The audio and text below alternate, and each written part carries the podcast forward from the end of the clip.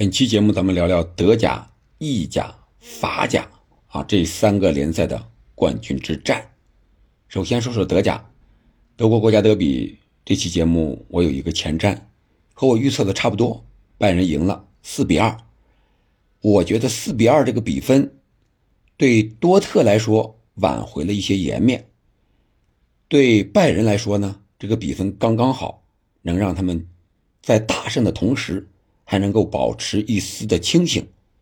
换帅之后，德甲拜仁发挥出了一个。可以说是爆发出来吧，巨大的能量，特别是图赫尔在短暂时间内的调整能力，显示出了他的一个强大的实力。作为主教练，确实有一套。这场比赛过多的我不想说了，四个进球很精彩，穆勒发挥是吧？两射一传吧。拜仁除了这四个进球之外呢，还有两个进球是被判越罚越位在先，还有其他的进球是好像是该打进没有打进。但是我重点要说的是，一个是这两个丢球，一个是七十二分钟的一个点球，一个是九十分钟的被马伦的一个，可以说是不算特别有威胁的射门让他进了。这两个进球可以让拜仁在随后，特别是在欧冠面对曼城的比赛之中，保持更专注、更冷静的一个心态。当然，曼城那边也是四比一胜了利物浦，哎，这个对曼城来说。四比一这个比分，也可以让他足够保持冷静。这样的话，拜仁碰上曼城在欧冠这两回合的比赛，肯定是最好看、最有意思的。两个曾经在英超相爱相杀的主教练，也曾经在德甲，应该是有过交往的吧、交集的，又碰到一起了。一个在德甲的霸主，一个在英超的霸主。这样的话，对他们来说，对球迷来说，肯定是一件好事啊！除了这两个丢球呢，我觉得还有就是坎塞洛，坎塞洛这个脾气啊，在曼城肯定是和瓜迪奥拉闹了矛盾，然后远走拜仁。到了拜仁之后呢，又经历了这么一个换帅，高开低走的一个节奏。这场比赛是替补出场了十分钟，然后是替的阿方打的左后卫，这个位置可能坎塞洛打的是非常少的。但是赛后呢，他表达了不满。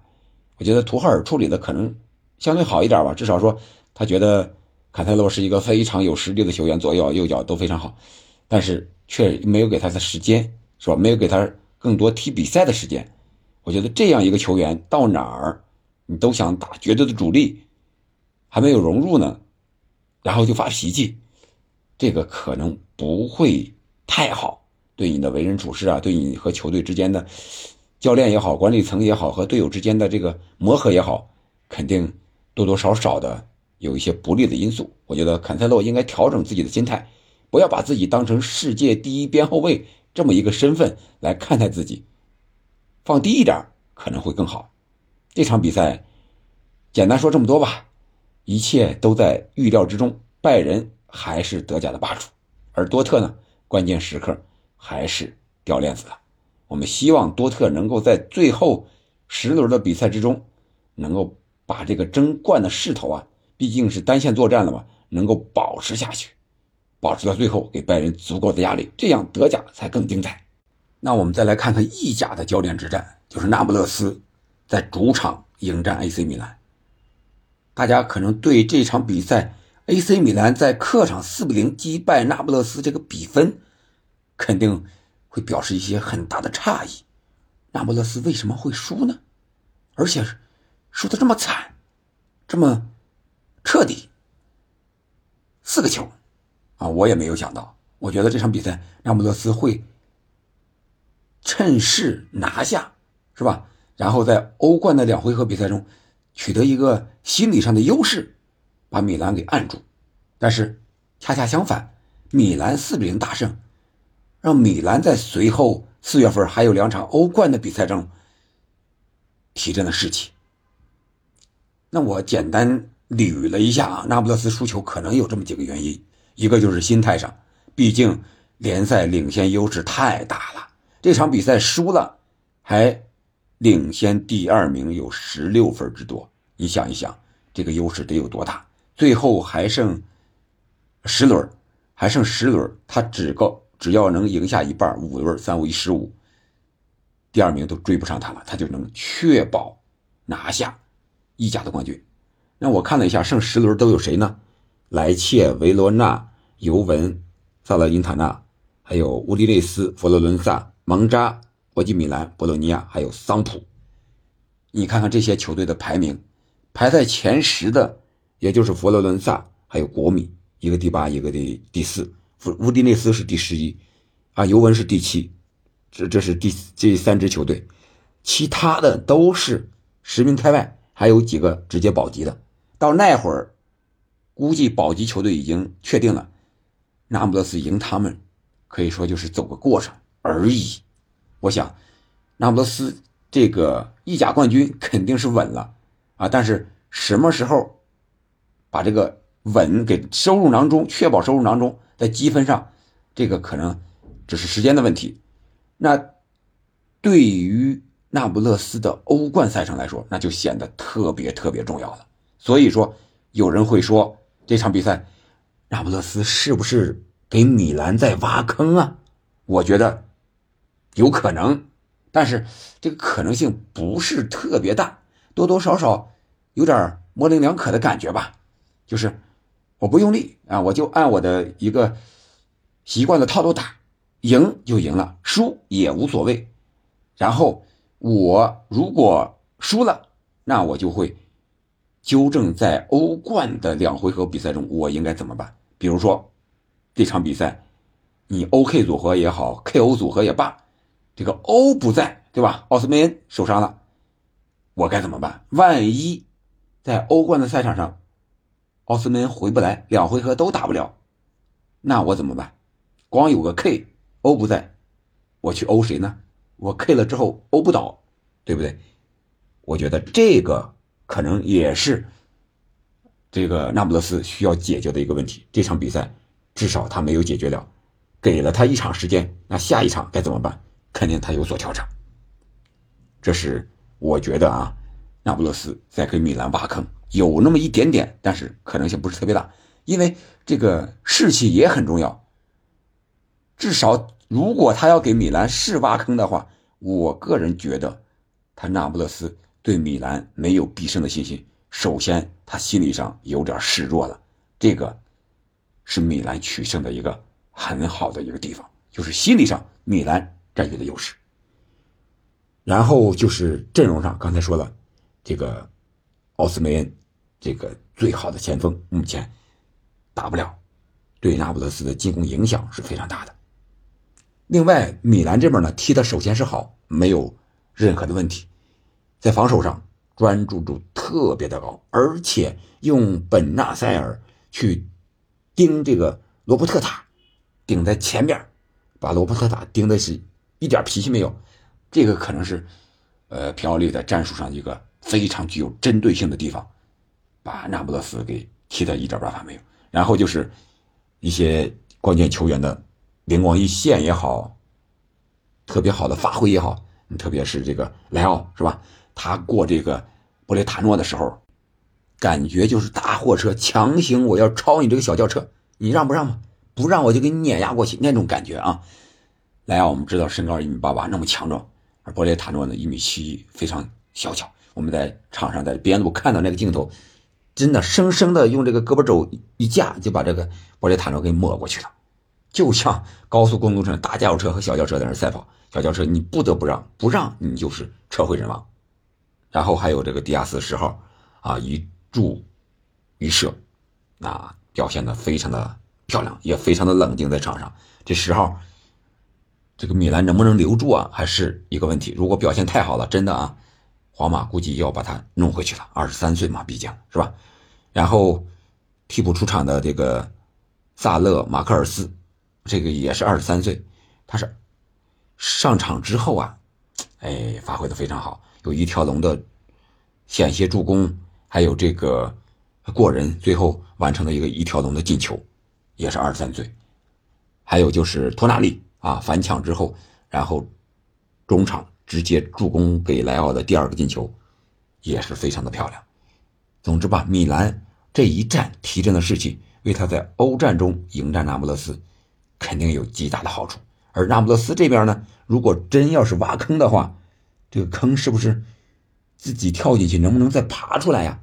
这个需要他们好好的捋一捋，这个问题应该怎么解决？当然了，我想米兰这边啊，我是米兰的球迷啊，呃，他要想在欧冠走得更远，他也得想想办法，应该变个阵。首先，这场比赛双方在十几天之后的欧冠首回合，估计不会用同样的阵容了。这个双方排兵布阵，肯定在心理上有一番较量。然后我们再来看看大巴黎，大巴黎输了零比一，输给了里昂，而且是在主场。我们在看直播的时候，这个主场的氛围非常的好啊，球迷。又是什么焰火表演呀？又是巨型的 TIFF 啊，是吧？又是歌声啊，唱歌啊。但是有一点不太好的就是，这个大屏幕上介绍出场阵容梅西的时候，还是有一小撮这个球迷在嘘梅西。而且巴黎想让梅西续约呢，让他接受降薪。我觉得这个有点反了。梅西如果要跟大巴黎谈的话，那你就是给我涨薪，巨幅涨薪，我才跟你谈，否则一切免谈。梅西现在什么身份、什么状态，是吧？你大巴黎你自己现在是一个什么状态？法甲也就是一个冠军，而且现在还有点危险，还剩下是十轮吧，六十六分，领先第二名六十分，有六分，两场球嘛，而且和朗斯还有一场直接的交锋，就是下下周。你这样的话，你加尔迪，我估计你有点要。步纳格尔斯曼的后尘呀，你一旦两周之后，这个联赛冠军你保证不了，那你肯定直接下课。大巴黎这样的金主给你挖了这么多球员，你打成这样，我觉得女主教练是有问题的，不管是执教、战绩方面，还是和管理层和球员的沟通方面，都多多少少有一些问题。而梅西呢，在大巴黎过得似乎很孤独，啊，除了球场之外，是吧？球迷的一些个，呃，嘘声也好，骂声也好，还有就是在球场上和梅西能够配合起来的球员确实太少了。你像维迪尼亚，呃，感觉在场上就和梅西真不是一个档次，想不到一块儿去。很多球员。理解不了梅西的传球，可能也就姆巴佩可以能接招，但是姆巴佩有时候状态那个射术啊，真不是特别的好，不是特别的精湛。这场比赛，梅西给他传过球，他没有打进。当然了，姆巴佩表现也不错，他给维蒂尼亚也有一个传球，维蒂尼亚接管接到那个球之后，就不知道怎么办了。首先球没接好，再一个面对门将一对一的时候，不知道该怎么打门了。这个这些球员呀。他不像皇马是吧？这每个球员都是世界级的，而大巴黎呢，只有三个核心，梅西，啊，内马尔、姆巴佩是世界级的，其他确实差得很远。可能阿什拉夫好一点，拉莫斯好一点，但是本场比赛佩雷拉那叫一个菜呀，那个转身的速度被这个里昂的前锋给过的是吧？巴尔克拉也好，还有其他的一些拉卡泽特也好，到了。达尼洛这块儿，达尼洛简直就是一个桩子防守一样，转身速度太慢了，在德在这个职业球员这个赛场上，你这样的后卫，而且是在豪门一对一的能力这么差，肯定是要被骂的。我觉得大巴黎想要留梅西，还给梅西提条件，这个梅西，我觉得我要是梅西，肯定要走。我本来在这儿过得就不开心，就很孤独，是吧？更衣室里又是乱七八糟这些事儿你还给我提这些条件？梅西，我觉得现在就是为了足球，纯粹的一种热爱，就享受在球场球场上踢球那个状态那种感觉啊！我还需要其他什么冠军吗？世界杯、欧冠，是吧？所有的冠军我都拿了，所以我觉得我要是梅西的话，就找一个，哎，自己特别喜欢的球队也好，一个地方也好，啊，去踢踢球。哪怕就是说回到巴萨免费踢球也行，只要自己开开心心的上场踢那就行了呗。但是这个可能一厢情愿还不行，还得双方啊都在沟通协调。但是在大巴黎如果还是这样的话，我觉得梅西肯定要走，是吧？一方面自己踢得不开心，另一方面自己在大巴黎队中，其他球队对大巴黎只要一见到，那就是来劲儿啊！因为梅西在队中，因为内马尔在队中，因为姆巴佩在队中，那我要是赢了，我要表现好了，那身价不得提升啊！啊，所以说无形之中会给大巴黎造成一些不利的影响，那就走吧。我个人感觉啊，大巴黎留不住梅西，梅西也不想在大巴黎待了。好了，这三场比赛咱们就聊到这儿吧。接下来咱们下期聊一聊西甲的巴萨和皇马，两个都赢球了，两个队一共进了十个球。